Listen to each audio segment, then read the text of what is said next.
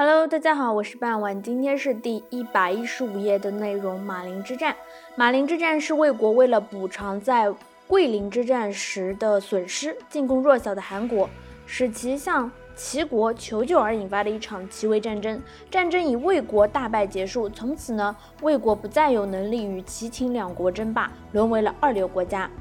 齐魏交战。公元前的三四二年，魏国为了补偿在桂林之战时的损失，出兵攻打邻近弱小的韩国。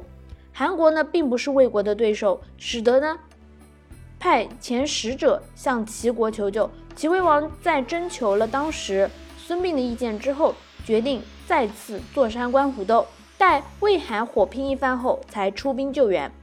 这样则尊名与众力皆得。韩国在拼命抵抗，仍五战皆败后，再一次的向齐国求援。齐威王看到魏韩两国皆元气大伤，认为时机成熟，于是委任田忌为主帅，田婴为副帅，孙膑任军师，率领齐军直逼魏国首都大梁，再度施展一次围魏救赵。不过这次所要解救的是韩国，魏国不愿重蹈覆辙。于是停止进攻韩国，转而与齐国决战。魏惠王将攻韩的魏军撤回，并任命太子申为上将军，以庞涓为将，统帅十万魏军攻向齐军，要与齐军一决雌雄。这时齐军已经深入魏境，欲退不能，因此只得与魏军一战。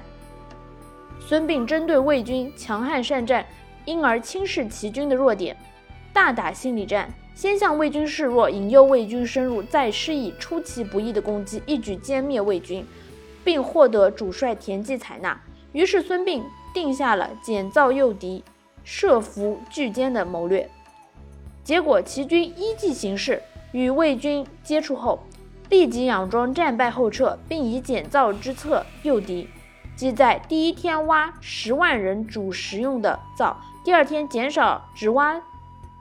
五万人用的灶，第三天又减至仅足三万人用，造成齐军士卒四散逃走、兵力不足的假象。庞涓一如孙膑所料，果然中计，接连追击齐军三天，并因看到齐军天天捡到的情况，得意忘形起来，认定了齐军败绩已成，于是只身带着部分精锐骑兵，日夜兼程追击齐军。孙膑则于魏军必经之地。马陵设伏，马陵的通道十分的狭窄，被木林所包围，而且地势险阻。庞涓一旦中计，即无退路。孙膑料到庞涓会于该天晚上赶至，于是以一万名的工兵埋伏于马陵的道路两侧，约定在夜里以火光为号，万箭齐发，并预先把路两旁其中一棵大树的树皮剥掉，于其上写上。庞涓死于此树之下的字样。庞涓的骑兵再如孙膑所料般，于晚上呢就赶至马陵。